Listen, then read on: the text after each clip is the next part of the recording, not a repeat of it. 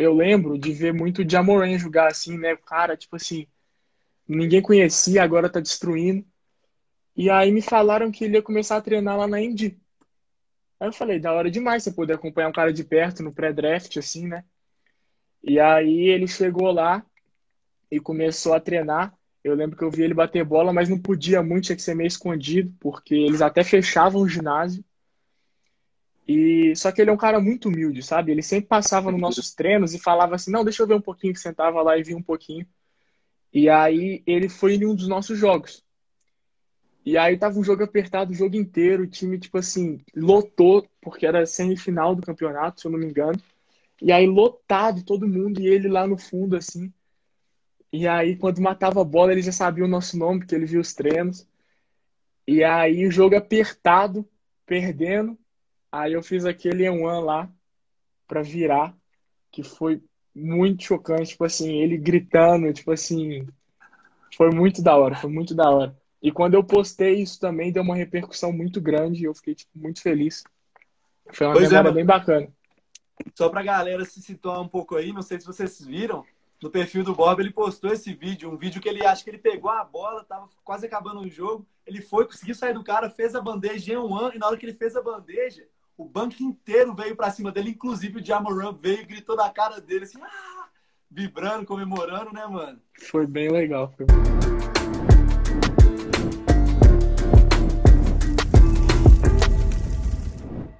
Fala comunidade básica, eu sou o Vitão, jogador de basquete, fundador do projeto Basquete para a Vida, e você está sintonizado no podcast BPV, beleza? O episódio de hoje está muito bacana. Trouxemos um convidado especial que joga High School Basketball, um brasileiro que atua pelo High School dos Estados Unidos.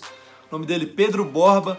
O cara é fera, já jogou numa das maiores high schools dos Estados Unidos, conhecida mundialmente, conhecida também por revelar jogador para NBA, beleza? Jogadores vão lá direto para fazer camp e tudo mais, então dá pra ver o nível ali de onde ele já jogou. Hoje em dia ele joga uma das maiores ligas de high school dos Estados Unidos, mas isso vocês vão saber mais no podcast, vão conhecer mais a história dele, beleza? Então, ó, se você está assistindo aqui no YouTube, já deixa o seu like, se inscreve no canal, ativa as notificações. Se você está assistindo a gente das plataformas digitais de podcast, lembra de avaliar a gente com 5 estrelas, beleza? Pra gente cair bem ranqueado, poder levar o Basca para mais gente. Mas é isso aí, galerinha. Tamo junto demais e fica com a entrevista.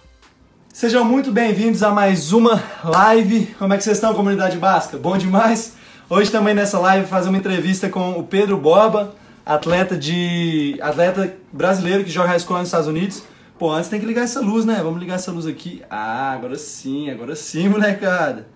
Agora sim, daquele jeito. Então vamos fazer entrevista aí com o Pedro Borba, beleza? Lembrando a vocês que essa entrevista vai ficar salva no podcast e no YouTube, então é isso aí. Mas já vou convidar aqui o Borba pra gente começar. Para quem, para quem não sabe, o Boba jogava no mesmo time que eu, né, lá no Minas Tênis Clube, no mesmo clube. Deixa eu entrar em mais detalhe aí para vocês. Lembrando que no final dessa transmissão a gente vai. Estou querendo ir. Aí. Beleza. Lembrando que no final dessa transmissão a gente vai tirar várias dúvidas para vocês, beleza? Vamos abrir o final da transmissão para um bate-papo, perguntas e respostas. Então vamos esperar o Bob entrar aí que a gente já começa aquela famosa resenha, galerinha. Aquele jeito, deixa eu ver quem tá aqui. João P4, salve, salve, como é que você tá, moleque? Bom demais? Opa! Fala, irmão! E aí, Vitão, beleza? Bom demais você? Tô bem. Pô, Meu áudio no... tá bom? Eu botei os dois fones aqui, eu não sei se tá bom, se fica melhor com um. Pra, pra mim tá perfeito, mano. Tá bom? Tá tranquilo então, aqui. Beleza. Se ficar E esse fundinho aí malado, só os boot pesados aí, velho. Ah, ali é a minha prateleira, só minhas preciosidades que tem ali, ó. tem a bola do All-Star, troféu. Tô bem. Acabei de terminar agora há pouco meu treino. tô treinando nas férias com o Fred, sabe? Aqui de BH, Obrigado. que trabalha na escola americana e tal. Tô fazendo um trabalho com ele. Aí acabamos o treino agora há pouco. Tomei banho, Tô pronto. Bom, mesma coisa, mano. Comecei a treinar aqui, ó. Acabei de treinar 5h40, já estamos aqui na live, naquele pix, tá ligado, né? Não pode parar. É isso aí, irmão. É daquele jeito. Então, Bob, estamos aqui para fazer aquele bate-papo com a galera. Sei que tem muita gente aí que tem curiosidade sobre o high school basketball. Eu mesmo tinha muito, né, antes de ir para os Estados Unidos. Então, vamos lá, moleque. Queria que você começasse aí contando um pouco da sua história, desde que você começou até hoje, onde você chegou, clube que você passou, experiência. Sim. Apresenta aí pra galera quem, quem você é, moleque. Então, meu nome é Pedro Borba, eu tenho 17 anos. Atualmente eu jogo lá em Nova York, na Rusac. Aí eu vou contar um pouquinho de como é que eu comecei. Eu jogava futebol, mas nunca fui muito bom, assim. Até os meus sete anos joguei futebol, tentei natação, é, tentei também tênis, porque meu pai gosta de tênis, mas nunca tinha encaixado direitinho. Aí eu ia mudar para um apartamento aqui bem perto do Minas, e eu estava na fila de espera da natação. Só que não tinha vaga na natação. A natação do, do Minas é muito disputada e tal. E acabou que tinha vaga para handball. Handball não tinha, tinha vaga para futsal, vôlei e basquete. Eu falei, vou tentar isso aqui, vamos ver o que, que vai dar. E aí, paixão à primeira vista, né? Foi bom demais. Aí comecei lá na turminha de sete anos, no curso, né? Com o Braulio, com a Érica, com aquele pessoal todo. Fiquei lá no curso uns três anos. Aí passei para pré-equipe. E aí no final da pré-equipe ali teve um torneio que eu lembro que eu completei, chamava Torneio de Transição. Completei ali com o Sub-12 do Minas. E aí desde então virei atleta, aí começaram os campeonatos e tudo mais. Aí sim, mano. Aí eu falo, aí, então, é, aí eu aí você tava no Minas aí. É, aí eu virei atleta do Minas, que foi uma coisa que tipo assim, eu fiquei feliz demais começar a usar a camisa atleta do Minas, era uma coisa que eu sempre queria. a mesma coisa comigo. E aí e aí virei atleta, tivemos sul-americano, que foi uma coisa que foi um choque na minha vida assim, porque nós estávamos nós estávamos indo muito bem, mas na quarta de final eu dei um tranco e foi a minha primeira, primeira e única lesão, que foi, eu tive um estiramento, eu tive um estiramento com 12 anos, que meu osso, meu osso puxou o tendão, e aí entrou um líquido e tal, e eu lembro que eu até joguei, joguei a semifinal, mas acabamos perdendo na, acabamos, é, perdendo na final de quatro pontos, então foi bem duro, bem duro, eu voltei, isso foi em junho, eu fiquei até janeiro só fazendo fisioterapia parado. Isso para um menino de 12 anos é puxado, né? E aí, logo depois disso, em janeiro, eu estava lá nos Estados Unidos, que eu tinha um apartamento lá em Miami, e eu fui fazer, eu fui, tipo, eu fui fazer um camp lá. Só que era no final do ano, então não tinha muita muita oportunidade de camp, porque eles fazem mais no summer, né? Uhum. E aí eu tava lá e meu pai pagou, tipo que um clube lá, é uma escola, só que eles liberam a quadra. Uhum. E aí eu tava lá batendo bola e chegou um cara e ele falou assim: dá 10 arremessos aí pra mim. Ele já tava me vendo há um tempo. Falei, tá, né? Aí eu dei os meus arremessos lá, fui da, da linha de três, assim, da reta. E matei 8 de 10. Eu tinha, ia fazer 13 anos, tinha 12 ainda. E aí ele falou assim: gostei de você. Eu era treinador de basquete e tal. Hoje em dia eu sou bombeiro, mas eu sempre treinei os atletas que eu gostava. E eu quero te treinar, você aceita?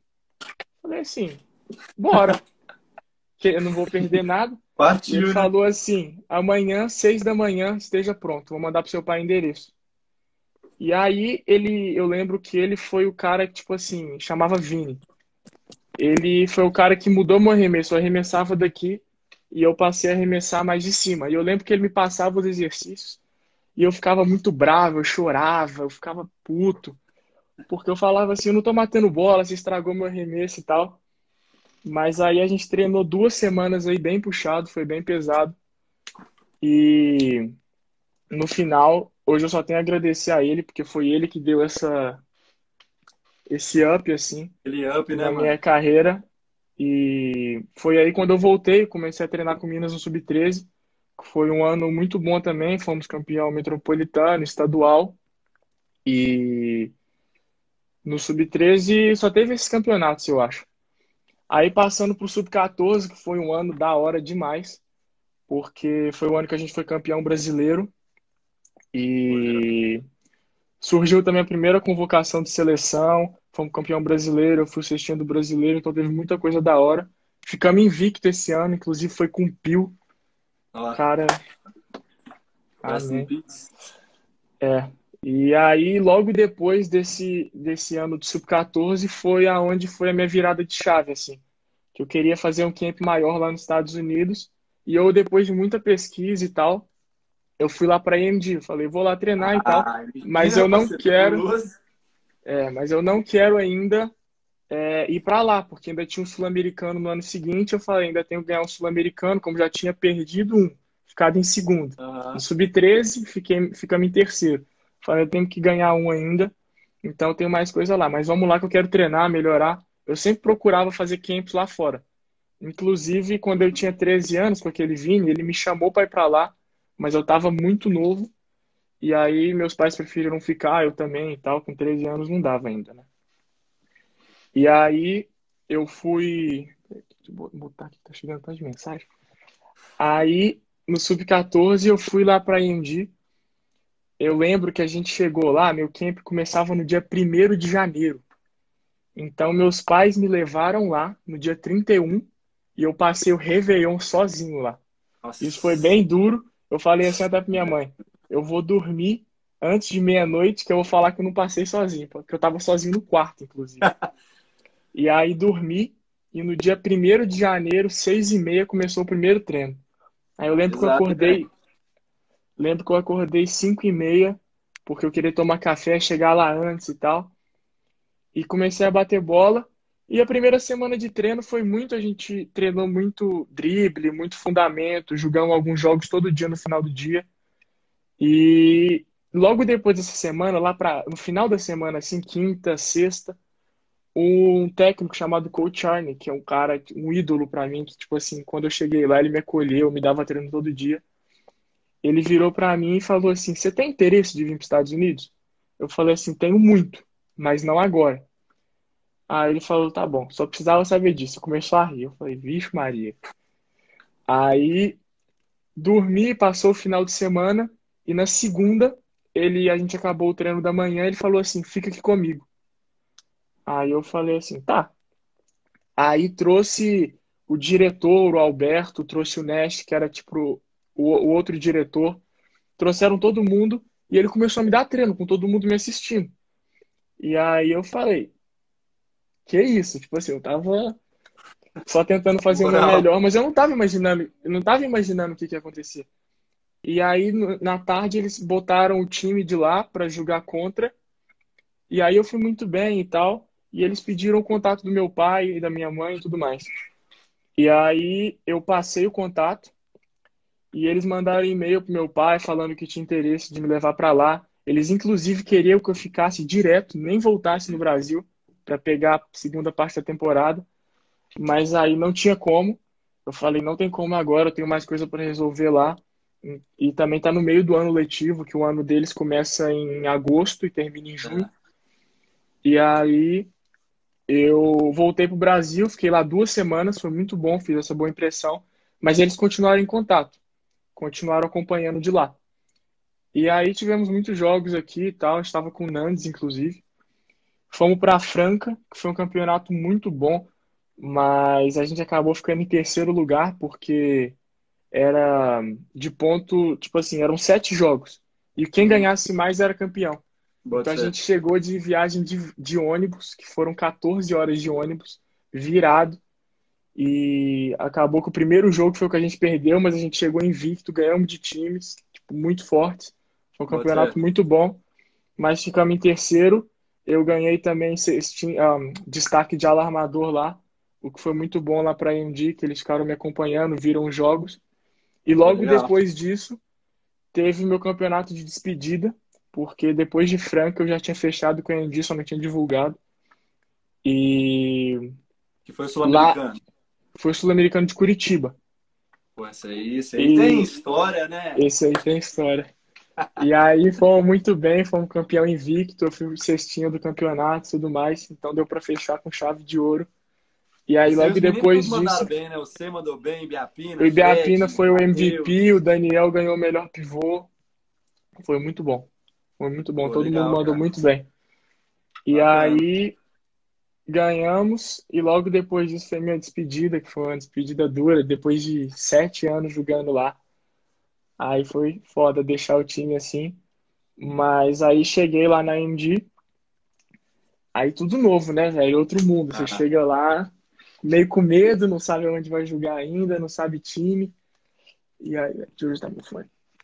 E aí, é, chegando lá, meus pais ficaram lá comigo a primeira semana para tipo ajustar tudo, o quarto, comprar uhum. as coisas que precisavam, porque lá o quarto é de dois e uhum. aí você tem seu espaço. Eu comprei uma geladeirinha lá, uma TVzinha para jogar um NBA, um Fortnite aí para passar o tempo.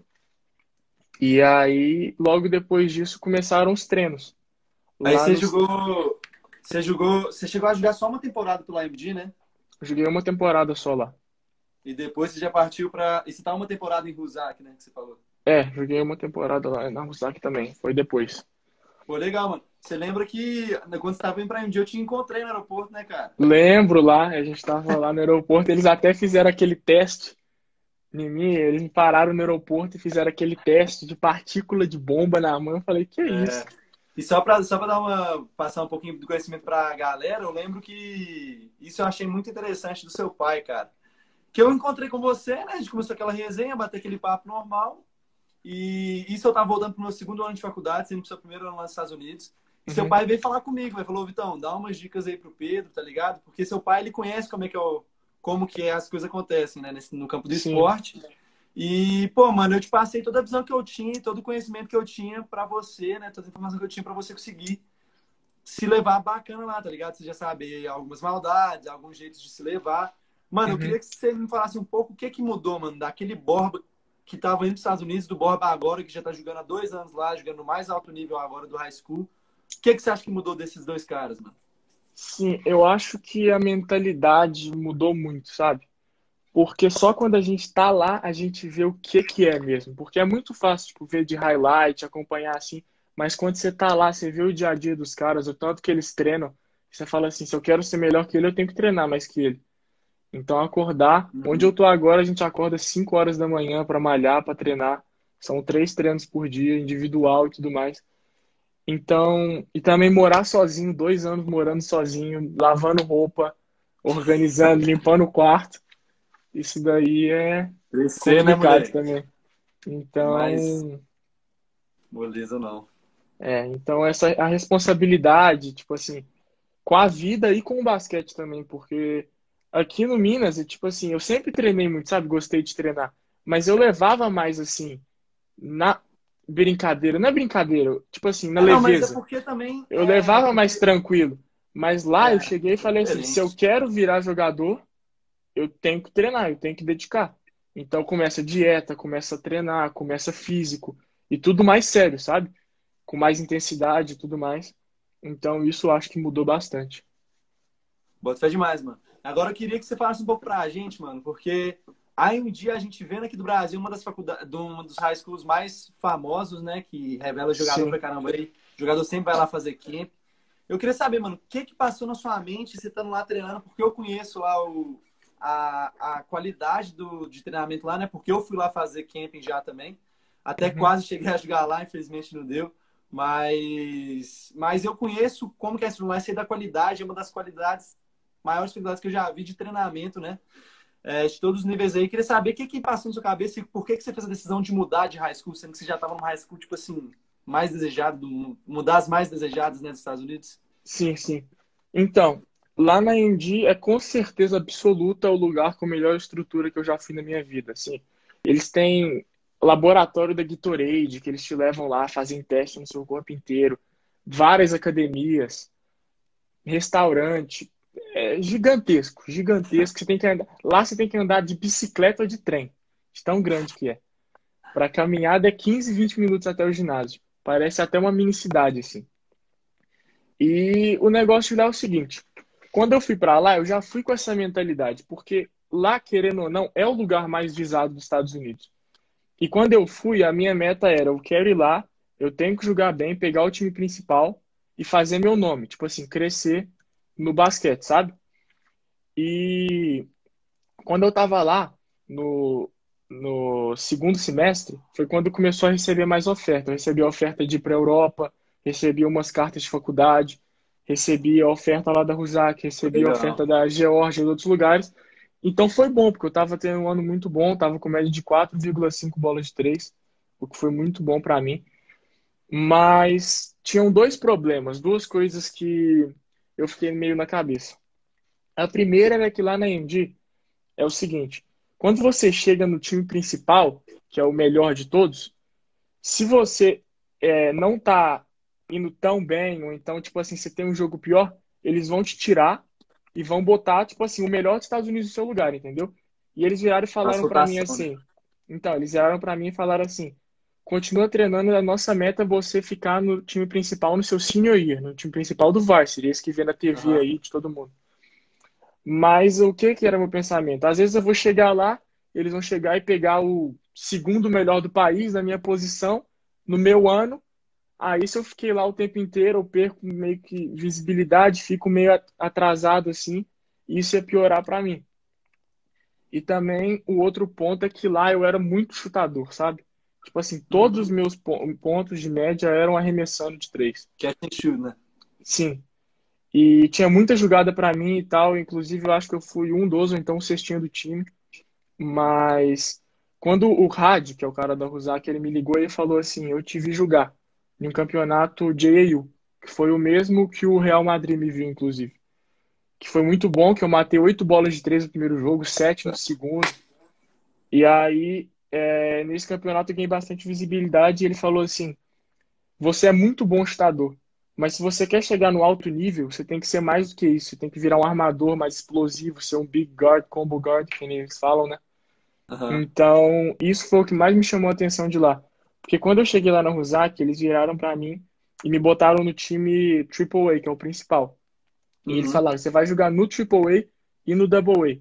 E lá, a NEPSEC, que é a liga que a gente joga, é a maior liga dos Estados Unidos, entendeu? Lá, Nossa. a liga principal é muito forte. E também lá na AMD, outro ponto, é que eles não jogam campeonato nenhum. Não tem, tipo, campeonato da Flórida, igual tem a NEPSEC. Eles jogam amistoso o ano inteiro e no final tem torneio de AAU. E lá, na, e lá na Rusak eles têm um campeonato que a gente joga contra Brewster, contra New Hampton, tem altos times muito fortes, muito fortes mesmo.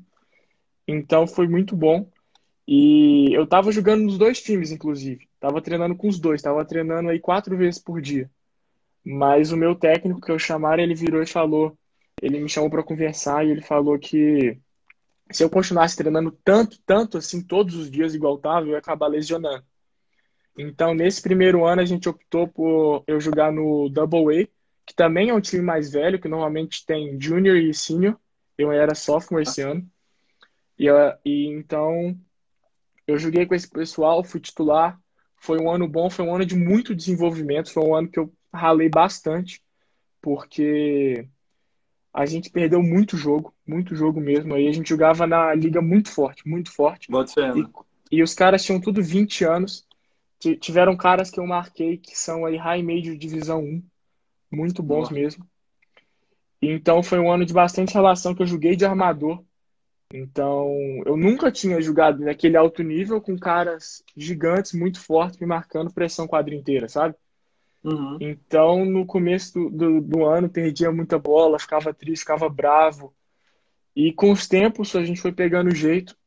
Você vai acostumando, né? Muito vai treino. Né, você vai adaptando. E aí, esse ano, consegui jogar de armador. Minha média de bola de três desceu aí para 2,5 ah, por você jogo. você não era o shooting, né? Você não era o shooting é, Não era, eu levava a bola. Então, foi um ano de muito desenvolvimento. A gente perdeu bastante, mas esse quando você perde, você aprende mais que quando você ganha, né? É. Então, eu não sei, eles estão entrando em contato comigo aí ainda, porque a temporada não acabou, querendo acompanhar os treinos e tudo mais. Mas ah. vamos ver se eu vou continuar lá ano que vem ainda. Eu tenho outros lugares aí, aí eu tô pensando ainda. Vamos avaliar tudo. Bota fé, mano. Umas coisas que eu, que eu queria falar que gostei é, de você falando foi dessa questão, né? Que você tava lá numa faculdade que era muito. numa high school que era muito boa. E você tinha sua qualidade, tinha seu tempo de jogo, mas você, você pensou à frente, tá ligado? Você seguiu sua visão, Sim. sua intuição em relação ao seu jogo e à sua carreira, né? Então, pô, velho, o cara lá de Rusak falou com você, você tem noção do seu potencial também, tá ligado? Como armador, uhum. você jogava aqui no Minas como armador, né, cara? Então, sim, levando sim. bola, fazendo tudo. E acho que isso é muito importante, mano. Isso e outra coisa que você falou do seu desenvolvimento, tá ligado? Então, muitas vezes a gente fica com medo de dar um passo a mais, ir para uma liga mais forte, jogar num time mais forte. É, mas no final isso acaba levando a gente, né, mano? Acaba fazendo o nosso jogo desenvolver, mano. Uhum. Isso eu posso relacionar muito lá da, da minha estadia nos Estados Unidos, mano. Então, pô, no final dessa temporada aí, o tanto que eu desenvolvi, o tanto que eu melhorei, o tanto que eu tava mais solto para jogar em relação ao meu freshman year, velho. Não tem Sim. jeito, mano. E no meu freshman year eu falava, velho, não, mano, eu realmente pensava, nunca que eu vou conseguir adaptar aqui, tá ligado? Uhum. Ficar aquela, mano, que você vai vendo, você vai aprendendo, você vai treinando pra caramba, né? E isso é bom pra galera ver que vai chegando num nível que, pô, você vai pegar amanhã é. também e você vai conseguir destacar naquele nível também. Mano, só queria pedir aqui pra galera, ó, galera, vamos deixar aquele coraçãozinho, live aqui tá top daquele jeito. Tô vendo vocês comentarem aqui bastante. Agora a gente não vai abrir para comentário para manter um pouco mais direto, mas guarda a pergunta aí de vocês que no final vai ter uma, um perguntas e respostas, Sim. beleza? Mas vamos deixar o coraçãozinho, ó, largar aquele coraçãozinho e aperta nesse aviãozinho e compartilha com seus amigos também. Vamos tentar bater a meta aqui de 100 é, transmissões simultâneas, hein? Hoje a gente já chegou no recorde do basquete para a vida, que foi 87 que eu tô vendo aqui. Então, ó, vamos ver se a gente consegue bater 100. Larga aquele coraçãozinho.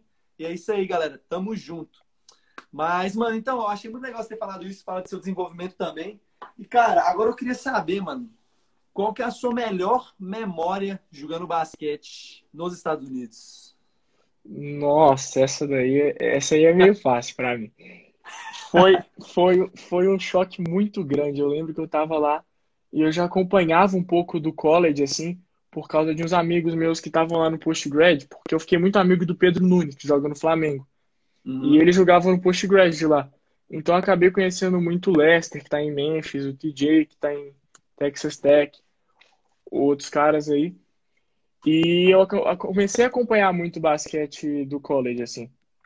E o, eu lembro de ver muito o Jamoran jogar assim, né? Cara, tipo assim, ninguém conhecia, agora tá destruindo.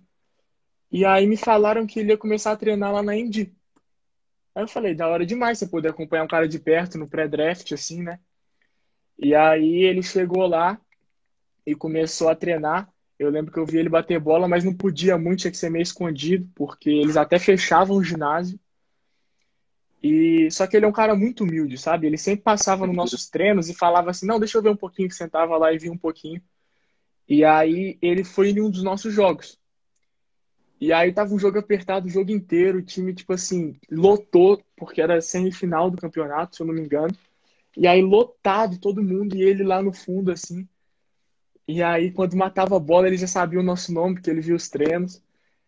E aí, o jogo apertado, perdendo. Aí eu fiz aquele one lá para virar, que foi muito chocante, tipo assim, ele gritando, tipo assim, foi muito da hora, foi muito da hora. E quando eu postei isso também deu uma repercussão muito grande e eu fiquei tipo, muito feliz. Foi uma pois é, bem bacana. Só pra galera se situar um pouco aí, não sei se vocês viram, no perfil do Bob, ele postou esse vídeo, um vídeo que ele acha que ele pegou a bola, tava quase acabando o jogo, ele foi, conseguiu sair do cara, fez a bandeja em um ano, e na hora que ele fez a bandeja, o banco inteiro veio para cima dele, inclusive o Jamoran veio e gritou na cara dele assim, ah! vibrando, comemorando, né, mano? Foi bem legal, foi bem legal. Pô, cara, bacana. E aí depois disso, hã? Deu muita, deu muita. Foi aí nessa brincadeira eu acabei ganhando uns dois mil seguidores aí. Foi bem legal. E aí é, ele foi no nosso jogo seguinte, que é outra memória bem da hora também. No jump ball, assim, ele virou para mim, e o Pedro? Eu falei, cara, o cara sabe meu nome, velho. Ele falou assim, quando você matar uma bola de três, faz assim para mim. Eu falei, mano, eu tenho que matar essa bola, não tem como.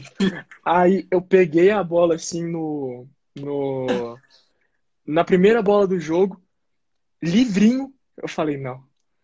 Aí eu fintei ainda, o cara veio, Aí eu mandei um step backzinho assim, na primeira bola do jogo e matei. Aí eu virei para ele, foi loucura, foi muito doido. Tem, tem, tem até o vídeo, eu queria ter postado, só que não mostra ele, só mostra eu. Porque é de cima a câmera. Mas foi Ô, muito legal. Manda esse vídeo pra mim aí pra eu ver, mano. Mano, foi muito legal, foi muito legal.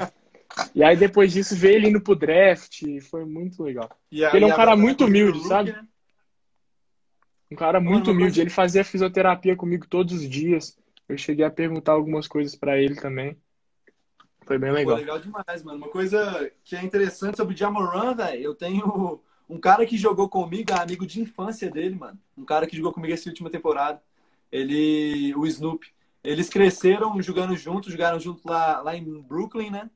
Uhum. Quando eles eram moleque. E, pô, os caras são brother até hoje. Ele tava mostrando a, a resenha deles na DM. Ele falando, ah, não, o Donovan, Mitchell me mandou umas mensagens quando eu saí do draft, não sei o que. Eu liguei pra não sei, acho que o Kyrie Irving. Que isso, mano? É.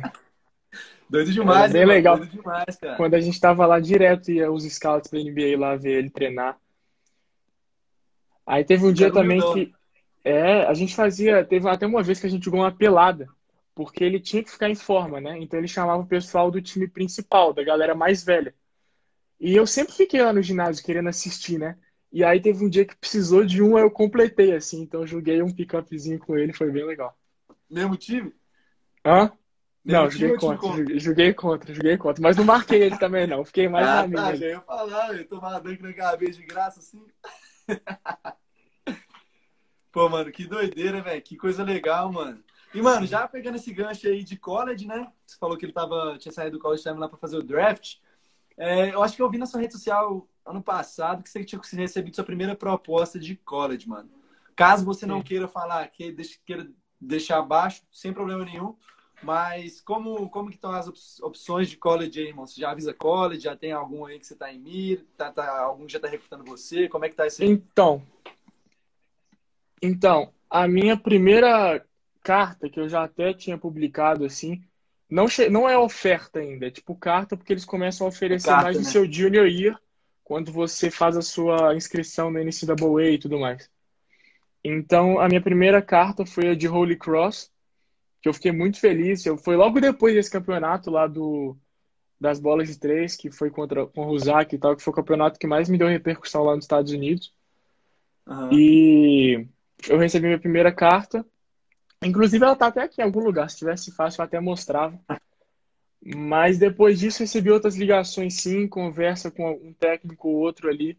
Mas como não é nada oficial ainda, assim, eu não posso ficar falando, porque depois acaba piorando, assim, a situação. Mas uhum. eu já uhum. conversei com outros, com outros técnicos aí, sim. Mas nada de oferta 100% oficial ainda. São tudo. Ali... É, não, mas é comum, né, cara? Geralmente vem mais pra frente no recrutamento do high school. Você mencionou, Sim. mano, a Europa também na conversa, né? O Real Madrid e tudo mais. É, agora, depois do, depois do high school, você pensa mais em Europa ou mais em NCAA mesmo? Isso aí, é isso que eu quero. O que, que você acha?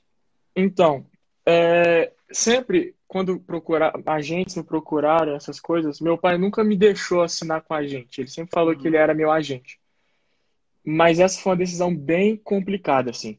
Foi um, um, agente da FIBA que ele entrou em contato comigo e ele falou que ele tinha me visto jogar, estava me acompanhando já há um tempo e que o Real Madrid queria me levar lá para passar um mês. Só que eles queriam assinar um contrato que eu tinha 16 até o final para virar adulto, ou seja, 22. Então eram seis anos de contrato. Então, isso eu pedi a ajuda também do Leandrinho, que eu tenho um contato bem bacana com ele.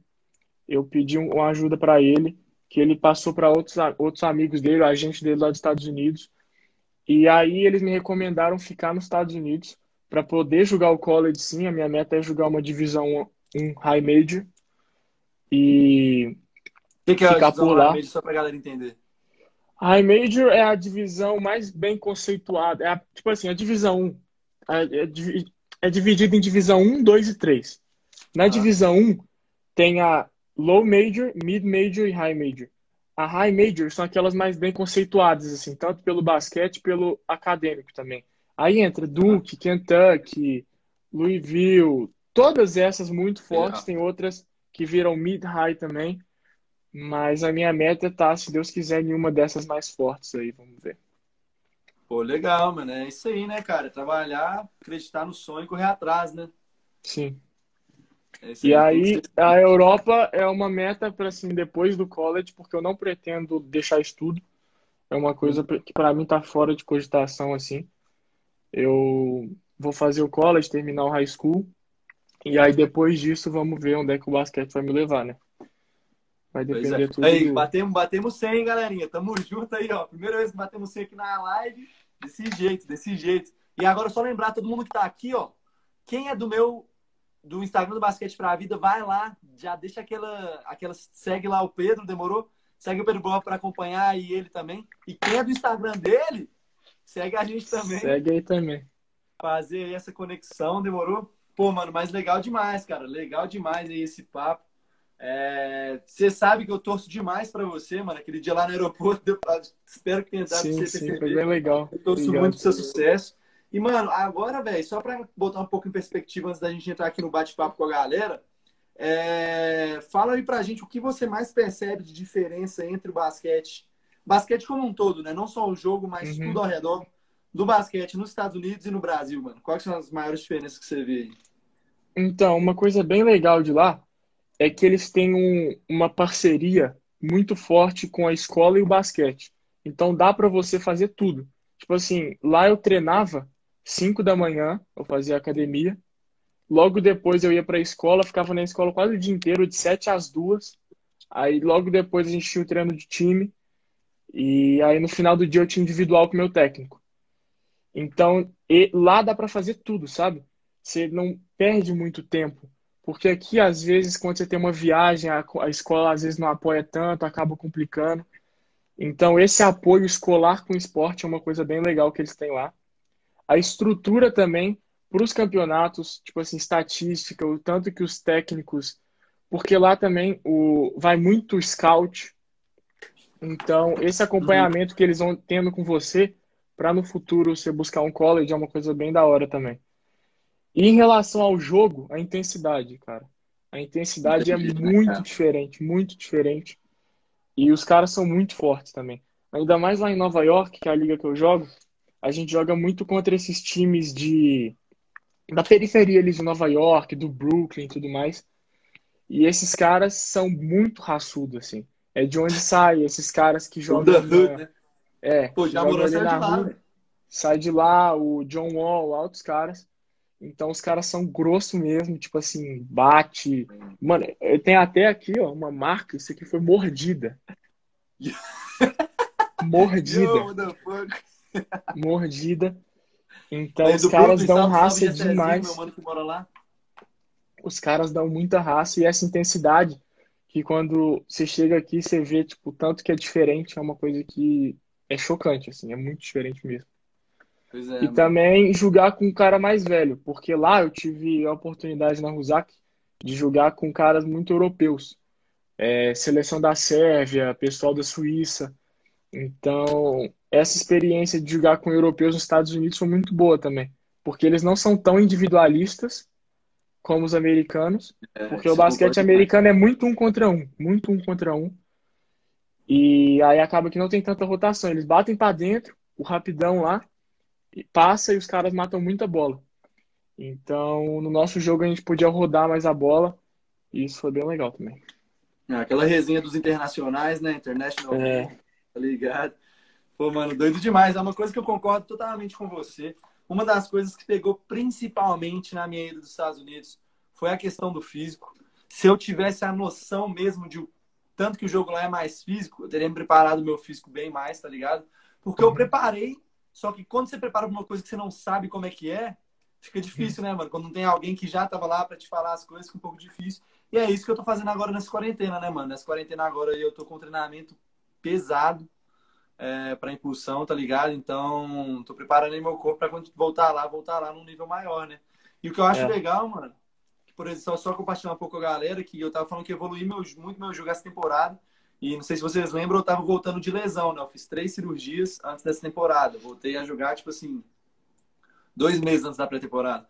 Então, o meu físico, ele foi melhorando gradualmente através da temporada, né? Tanto que no final da temporada, pô, já tava voando lá, tá ligado? Então, sempre a mentalidade que vocês têm que ter, galera, mesmo que você já tem, você já esteja num nível alto, a mentalidade sempre é de melhorar esse nível, tá ligado? Porque você nunca sabe o quão alto você pode chegar até que você tente com todas as suas garras chegar lá, né, mano? Atrás de Então, montanha tem sempre montanha. Exatamente, Tem é igual gosta de falar falou isso. o Lil Wayne, uma das quotes do, do Lil Wayne que eu gosto muito, é tipo assim, ó, the top get higher, the more that I, that I climb. Significa o topo fica mais alto, o que significa, vou traduzir de um jeito mais diferente. Quanto mais eu escalo, mais o topo fica mais alto, tá ligado? Então, sempre buscar aí o melhor que você puder, né? Então, sempre treinar aí para levar o seu jogo para o próximo nível. Mas, galerinha, vamos aqui, ó. Já estamos aqui, é, já passamos da metade do nosso, da nossa transmissão. Vou abrir agora para perguntas, enquanto a gente vai conversando um pouquinho mais aqui. Então, vai mandando suas perguntas, tá? Que eu já vi que tem algumas aqui. Deixa eu dar uma olhadinha. Já tem algumas aqui, mas vou deixar vocês mandarem mais. Pode tacar a pergunta aí para gente, a gente responder. Beleza? Ô, Bob, só para passar aqui uma visãozinha geral rapidinho para a galera, que eu vi a galera perguntando aí nos comentários. Quantos anos você tem? Idade, altura, wingspan se tiver. E quanto você calça? Como é que tá aí? Então, eu fiz 17 anos em fevereiro, dia 8 de fevereiro. A minha altura é 1,94, que eles medem lá de sem tênis e tudo mais. 1,93,5 sem tênis. Mas quando eles vão medir aí é 6'4", 6'5 de tênis, então. Lá é meio bagunçado, assim. É. Mas 1,94 em centímetros. É, qual que era a outra? Ah, a minha wingspan é 2, quase 2 metros, 1,98, 1,99. E tênis é um problema, velho. Tênis é muito grande. É, nos Estados Unidos é 15. Aqui no Brasil, se não me engano, é 48, 49. Yo! Se eu não, se eu não me engano. Nossa senhora. Sempre tive problema para achar, pra achar tênis. Oh, mas vocês não entendem quanto que isso ajuda na hora do jogo, né? Na hora da explosão. É, é, é bom. É bom. E quanto você pesa, mano? Atualmente, 85 quilos por aí. Acho que 85 quilos. Beleza, mano. Última vez que eu pesei. O que você falou? Última vez que eu pesei era 83. Como eu ganhei uma massinha nessa quarentena aí, deve ser 85. Beleza, vamos começar aqui então as perguntas, galerinha, de vocês. Vamos começar com o grande Nandes, que já foi citado aqui pelo Borba. É, qual foi a importância da sua base aqui no Brasil? Aqui no Brasil. Para chegar lá, os caras gostaram de você? Quer dizer que você já tinha um bom nível? Então, uh, com o Nandes, a gente sempre teve aquela mentalidade de cognição, de tomar a decisão certa, de fazer o arremesso certo. E isso foi uma coisa que me ajudou muito lá, sabe? Porque quando o cara é chutador, normalmente nos Estados Unidos, ele acha que ele é o Curry, assim. Ele pega a bola, manda step back, taca do meio da quadra, e aí tem um show de airball lá de vez em quando, assim. Mesmo que o cara mata muita bola. Então eu acho que ser aquele jogador que não força tanto, que pega as bolas certas, arremessa, e principalmente como chutador, me ajudou muito. E aqui, é, eu acho que isso foi o ponto principal de tomar a decisão certa. E essa parada da cognição e tudo mais foi uma coisa importante lá, assim. Ah, salve, salve, Nantes. Aqui, ó, Tenho... Até hoje eu fico em contato com ele direto. Eu falei com ele antes de ontem. A gente está sempre falando. Resenha demais. Falando isso, galerinha, o Nantes vai, dar, vai participar aqui do nosso, da nossa, das nossas lives, tá? Então fiquem atentos aí, já segue a gente aqui no Basquete pra Vida, que logo mais ele aparece. Mas botei fé, mano, legal demais. É uma coisa que eu concordo muito, né, cara? Essa, essa tomada de decisão, às vezes ela é muito difícil da gente pegar de uma forma natural e instintiva, né? Uhum. É, muitas vezes pela pessoa estar tá nervosa ou tá pensando demais no jogo, isso pode ser um pouco afetado, mas eu acho que esses treininhos que o Nantes faz é bom porque ajuda a gente a ficar mais instintivo nisso, né? Sim. Aqui, mano, estão perguntando aqui, quando você foi para os Estados Unidos, você já sabia falar inglês? Pergunta do André Torres. Já. Eu já fazia aulas de inglês em escola até separada, tipo essa Number One, Red Balloon, essas escolas particulares de inglês desde 4 anos de idade. Então foi bem tranquilo. Já tava, já tava tranquilo, né? Sim, foi bem tranquilo. Quando eu cheguei lá, eles meio que falam muito naquele hood style, assim, do basquete, sabe? É que, é que, é que então, na verdade é o inglês, é o inglês, é o black English, né? Que é o inglês dos negão. É, eles, com, eles comem muitas palavras, falam muitas gírias. Então no começo eu ficava meio perdido, assim, no meio do basquete. Sei. É. E aí, mas aí com o tempo, tranquilo. Hoje em dia. Bota aqui, ó, mano. Pergunta do Kevin Jess. Kevin Jess. Como você lida com trash talk? Hum, essa é boa. Cara, eu nunca fui de ligar muito, sabe? Tipo assim, desde aqui no Brasil, eu sempre, a gente sempre teve uma rivalidade assim com outros clubes, principalmente aí com o Olímpico, Ginástico, nunca teve entre os jogadores acontece às vezes uma discussão e tal, mas eu nunca fui muito adorado, assim, aqui em Minas, não. Então eles sempre me falavam, xingavam, assim, desde novo, não tendo nada pessoal, assim, converso com os caras, mas na hora do jogo lá do fogo, acaba falando. E é uma coisa que eu me acostumei desde cedo. Às vezes dá aquela cutucada ali também, responde e tal. Mas tem que focar no jogo e continuar né, jogando. É. O jogo fala por si só, né? É. Que eu gosto. Tá aqui, ó. Perguntaram se foi difícil adaptar nos Estados Unidos. A gente já falou um pouco disso, mano. Tem alguma coisa a acrescentar? Pergunta do Rafael Soares, 89. Então, no começo foi bem difícil ficar longe de família, ter que tipo, conquistar o meu espaço sozinho, porque lá eu cheguei do zero, né? Lá eram. Uhum. Eles falaram que iam dividir três times e tinham, assim, 40 atletas.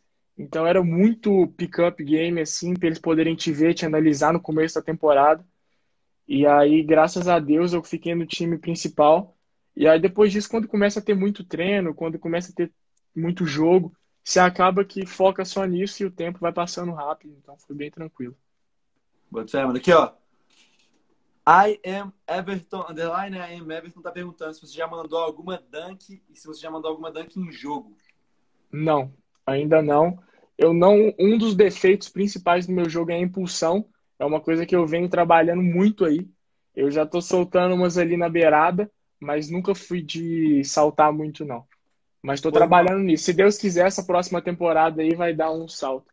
Amém. Porque Aqui, o que eu. Rapidinho, me chama no WhatsApp depois que a gente tem que trocar ideia sobre isso, mano. Tem que te falar tá. uma parada. E eu tava conversando muito, eu tenho preparadores físicos aí, tenho médicos e tais que eu sempre entro em contato. E eles falaram que eu ainda não acabei de crescer. Eu ainda estou crescendo, então essa explosão, esse, tipo, essa força vem também com a idade. E para uhum. ter paciência, continuar trabalhando duro que vai vir com o tempo. Mas em jogo ainda não aconteceu nenhuma, não. Fora de jogo já. Na beira não foi nada muito bonito assim, não, mas.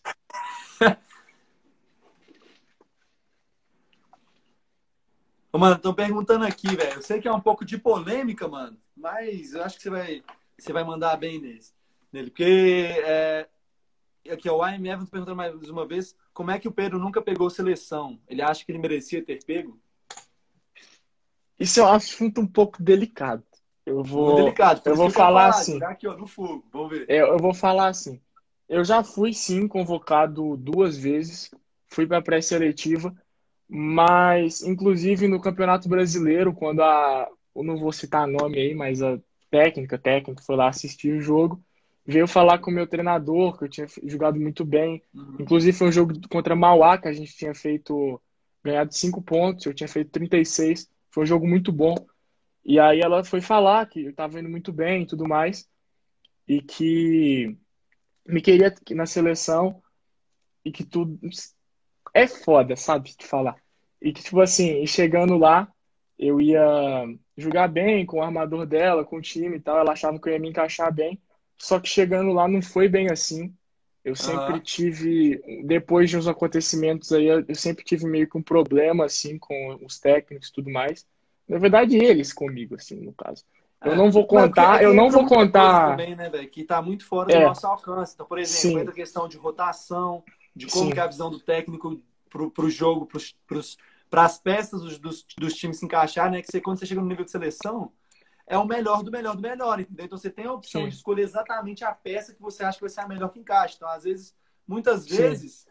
Por algum motivo ou não, aquela peça, peça não encaixa naquela rotação e tudo mais. Só botando isso um pouco de perspectiva para a galera entender. Uhum. Mas pode continuar falando. Mas aconte... tiveram uns acontecimentos lá e tal que me chatearam muito. E eu até, para falar a verdade, assim, eu meio que de um tempo, depois desses acontecimentos, eu meio que tinha perdido um sonho que eu tinha, assim, de representar uhum. o país, porque acaba rolando muita coisa. Eu não vou citar os acontecimentos, porque não tenho necessidade. Não, nem, mas... nem cabe não, nem cabe Sim, não, sim. Mas é isso, eu já fui duas vezes, mas nunca julguei nada disso. Pois é, mano, isso entra um pouco na perspectiva também, né, mano? Que igual, você sempre correu atrás dos seus sonhos, né, cara? Você chegou aí no AMD, que é um uhum. dos sonhos de muita gente, chegar nos Estados Unidos, jogar no mais alto nível do basquete. Você conhece gente, muita gente do meio, igual, por exemplo, o Leandrinho. Tanto de gente tem um sonho de conhecer o Leandrinho, tá ligado? Então, uhum. bota um pouco em perspectiva também, né? Porque, pô, cara, muita gente sonha em, em jogar pela seleção brasileira, igual você mesmo falou, tá ligado? Então isso aí bota só mais um desafio, mano, para você é. treinar, correr atrás, e também, momento, e também, jeito, entendeu? E né? também depois disso, tipo assim, eu juro que eu só tenho a agradecer, porque uma coisa que, tipo assim, todos os dias eu levo, desde o dia que aconteceu, eu até criei uma hashtag, eu botei no meu Instagram lá, hashtag prove them wrong, que é uma coisa que eu levo para mim, sabe? Eu treino, é. não para provar para eles, mas tipo assim, eu treino para mim, para saber que eu consigo, sabe? Então, você mesmo que você consegue, né? Sim. Então foi uma coisa que me ajudou muito. Toda vez que eu estava lá passando por uma dificuldade, eu lembrava dessas coisas passadas, das dificuldades de lesão e tal, e usava isso como impulso. Então foi uma coisa que pois no é, final das contas me ajudou. Também, né? Que muitas vezes algumas coisas acontecem na nossa vida que a gente não entende, mas que depois tem um propósito e uma função, né? Então, é. pô, legal demais, legal demais. Vamos ver aqui mais, uh, mais alguma pergunta aqui. Quantos anos você começou o basquete, mano? Você falou que, mas fala de novo. Pergunta do João. Comecei com sete. Comecei com sete, sete na escolinha do Minas, sim. Top. Top aqui, ó. Duarte 6 underscore PVD. Salve, então. Gostaria de saber se os high schools possuem alojamento. Não são todos. Porque tem alguns high schools que eles não têm muito. Tem high school, tipo, da cidade, sabe? Eles ah. normalmente têm os jogadores que já são ele de perto e tal, mas nesses campeonatos, nesses high schools que jogam na NEPSEC, que jogam esses torneios maiores, que são os melhores times, normalmente tem sim. A gente tem um alojamento lá que não é dentro da escola, é assim uns 5 minutos da escola, e os técnicos levam a gente de van todo dia. E no caso da MD era lá dentro. Normalmente eles têm sim um alojamento lá, mas não são todos. Bota fé. Mano, um cara perguntou aqui, peraí, te pegar. Fer... Não, peraí. Ó, Fer... Fernanda Ferra e Fei. Tenho sonho de jogar nos Estados Unidos, me inspiro muito em você. E queria saber se eu seria um bom jogador com 78. Mano, e é bom também. Fala pra galera umas dicas para quem quer jogar high school nos Estados Unidos. Primeiramente, obrigado aí. E é o seguinte, cara, eu já joguei contra muito cara de uns. Quanto ele tem? 78? 78 menor que um 78 que joga muita bola. Eu lembro que a gente foi ver um jogo lá, tinha um armador moreno, um neguinho lá, o cara chegou no jogo, matou assim oito bolas de três e no final ainda meteu uma dunk. Então, então tem cara lá baixinho que acaba jogando muito. E tem muitos exemplos aí também lá na NBA, o Isaiah Thomas, aqui no NBB, o Iago. Tem muitos jogadores uhum. menores aí que estão mandando muito bem. Mas trabalhar em questão da velocidade, ficar mais rápido, passar bem a bola e usar a sua altura a seu favor. Né? Pô, legal, mano. Aqui, ó. É, agora mais uma pergunta. Você falou também para eu falar dicas, só que eu, esqueci. É, é, dá uma dica pra galera. A minha maior dica é treinar bastante, sempre estar tá aí gravando seus jogos, fazendo vídeos e tal, até de jogos completos, que para eles é melhor do que só highlight e tá enviando aí para técnicos americanos, entrando em contato. E eu acho que essa é a melhor dica que eu posso dar se você não tem a condição de ir lá fazer um camp, mostrar seu jogo para eles. Né? Concordo demais, mano. Inclusive, se vocês precisarem de ajuda com o curso de highlight, só me chamar no DM aqui que eu respondo todo mundo. Mas beleza, aqui ó, Metal.ro perguntou: Você sofreu preconceito por ser brasileiro, barra internacional, é, internacional né? Estrangeiro quando você estava nos Estados Unidos? Não, nunca foi uma coisa assim muito presente na minha vida assim, não. Eles sempre davam uns ladinhos, ah, tá, você é estrangeiro, não sei o quê. Sempre davam uma brincadinha, mas tipo, nunca teve nenhum preconceito forte assim, não. não. Beleza. Aqui, ó, um Cauê Mustafa perguntando: em quem você se inspira quando vai pra quadra? Eu tenho dois jogadores que eu me inspiro bastante no jogo, que é o Devin Booker, principalmente, e agora um cara que tá mandando muito aí também, que é o Tyler Hero. Que os dois eu, eu me inspiro bastante no jogo, assim, eu acho que são jogadores. Tyler Hero, que é igual você também, né? Lá, é, lá, lá no meu time, ele, lá no meu time, ele às vezes ficou me chamando de Tyler Hero, assim. Mas é bem legal, sei lá. Legal. Eu acompanho os dois. Mano, um cara perguntou aqui, só que eu perdi onde é que tá essa pergunta. Desculpa, mano, não vou falar o seu arroba. Mas ele perguntou como é que foi a experiência de você ir pro primeiro All-Star Game, assistir lá. Como é que foi, mano? Foi bem legal, foi bem legal. O meu pai, ele é amigo do Coros, que é o presidente aqui do NBB, E aí, graças a ele, a gente conseguiu o convite para ir lá, foi em Nova Orleans. E é uma experiência incrível, né? Tipo assim, eu já tinha ido para jogos da NBA, já tinha visto alguns jogadores aí, mas ver todo mundo junto e ainda mais naquele espetáculo que é o que é o All Star é muito da hora. Você chega lá para ver todos os famosos na quadra, eles muito legal, muito legal. Inclusive tá aqui atrás. Deixa eu pegar. Pois é, eu tava vendo, malad, malad, maladíssima essa essa daqui, ó. Toda assinada? Essa, toda assinada. Yo, aqui tem o Oscar Schmidt. essa bolinha aí ou você que foi assim, pedir pra galera? Não, eu pedi pra galera. Os dois que eu mais curto aqui é o do Oscar, que tava lá, Oscar Schmidt, e também do Julius Irving, aqui, ó, a lenda do Philadelphia. E aqui tem a desse ano. Ó, oh, caiu a bola, ele nem vi. E essa aqui foi a desse ano. Que malado, irmão. Nossa, muito doido, velho. O mais da hora é que, olha aqui, eles fabricam todo ano a quantidade do ano. Tipo assim, esse ano tiveram 2.020 bolas. E aí essa aqui foi a número 724. Que doido. No outro aqui. Oh, cadê? No outro aqui, 2017, 955. Então elas são todas contadas, assim, são bem exclusivas, são bem da hora. Que isso, irmão. Doido demais, cara. Vou pegar aqui, acho que o nosso tempo já tá acabando. Provavelmente vai ser a última pergunta, uma das últimas. É, deixa eu escolher bacana uma aqui. Esse aqui a gente já respondeu.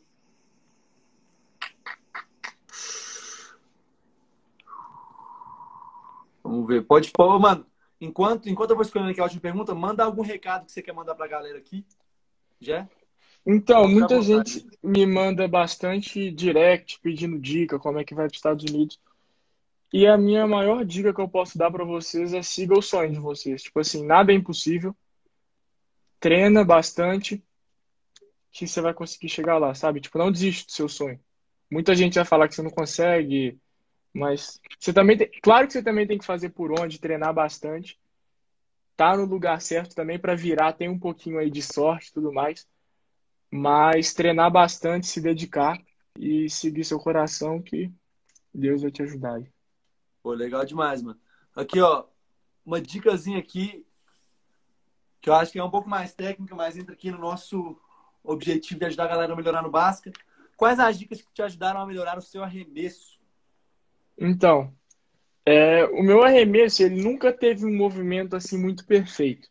Tanto que agora na quarentena é uma coisa que eu tô mudando. Muita gente fala assim, para que tô mudando seu arremesso e tal, mas eu tô mudando um pouco da mecânica. A maior dica que eu sempre levei foi, tipo assim, tentar ajustar aos poucos, como fiz lá com o Vini, que eu falei de botar em cima da cabeça. Mas eu sempre chutei do jeito que era mais confortável para mim. E aí, agora que eu tô treinando bastante com o Fred também, entrei em contato com o Nantes. Eu tô querendo mudar a posição da minha munheca para poder a bola girar certo, porque a minha bola girava um pouquinho errado e deixar o arremesso um pouco mais rápido, porque para chegar na elite, assim, para chegar no melhor do melhor, você tem que estar tá ali nos mínimos detalhes, né? Então, a maior dica que eu posso te dar é treinar e procurar ter uma forma ali o mais certa possível. Legal, mano. Concordo demais. Cara, só me responde aí, qual que é o seu time da NBA? O time que eu cresci vendo era o Miami. Mas depois que eu comecei a a gostar mais de basquete, meu time hoje em dia é o Houston. Hoje em dia, sim, de uns 5, 6 anos pra cá. É o eu Houston porque eu gosto, gosto muito do James Harden, gosto muito ali do pessoal todo. Então, meu time é o Houston aí. Houston Rockets? Sim. Eu tô jogando aqui o Tio Ken, a gente acabou de ganhar aí na primeira fase dos playoffs, hein? Fala tu. Você tá em qual no high school, mano? Eu sou sophomore e agora eu tô indo pro junior year, que é tem mais dois aí pra frente, pra acabar. Com quantos anos você chegou no Zewa? Eu tinha 15, 15. 15 anos. 15 anos. Perguntaram aqui, ó, como ter acesso aos camps? Então, isso daí é, depende muito. No que eu sei, o da IMG, você, eu, como que eu fiz, tem lá o site, você entra no site, tem toda a parte de camps, em todas essas, essas escolas maiores, Monte Verde, na AMD e tal, elas têm lá no site a opção de camps e tudo mais. Só, só, só e também, e também tem muito camp. A live vai acabar em um minuto aqui. Se, não sei se vai recomeçar, se vai acabar mesmo. Ih, não vai não, mano. Vai acabar em um minuto. Aí, ó, 1 minuto e 58. Tá, Fala então. rápido pra galera.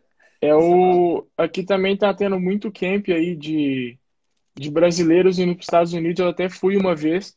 Tem o camp da New Sports, tem altos camps aí. O único que eu conheço mais é o da New Sports. Mas também é uma oportunidade bem bacana, que com esse camp eu conheci um técnico chamado Coach LaRoche também, que eu falo com ele até hoje. E são camps aí brasileiros que são mais fáceis de ter contato e tudo mais, que te levam para lá e você tem muito jogo. Então é uma oportunidade da hora também. Mano, então vamos encerrar aqui, beleza? Bate-papo foi da hora. Muito obrigado por você ter participado aqui com a gente, irmão. Você obrigado sabe você. todo sucesso e muita sorte nessa carreira. Qualquer coisa que você precisar, nós estamos aí. É, mas é aí, mano, queria agradecer você, mano. Obrigado, foi um prazer estar aqui. Para quem tiver mais alguma dúvida aí, quiser mais alguma coisa, pode me chamar lá no direct que a gente faz, troca uma ideia também. E é, é isso. galerinha. Lembrando aí também, é, semana que vem a gente volta, semana que vem a gente volta com o meu mano Gui Vento, Guilherme Santos, é, menino de 17 anos está jogando na seleção profissional, seleção adulta do Brasil, beleza? O cara tá jogando aí pelo Minas Tênis Clube também, junto com o Leandrinho, Alex, todas essas lendas do basquete. Então, semana que vem, quarta-feira, só ficar ligado aqui, beleza? E lembrando, se você segue o Borba, segue a gente aqui no Basquete pra Vida. Se segue o Basquete pra Vida, segue o Borba aí. Vamos fazer essa ponte.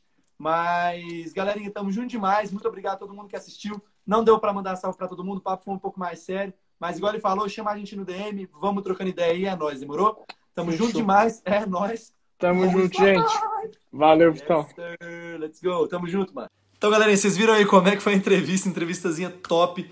Pedro pôde passar pra gente muito aprendizado, muito conhecimento e histórias que ele teve aí através da sua carreira. Lembra de seguir ele no Instagram, beleza? O Instagram dele é pborba17. Demorou? Mas é isso aí, galera. Espero que vocês tenham gostado. Lembra que semana que vem a gente tem um convidado de peso, beleza? Igual eu falei no fim aí da transmissão.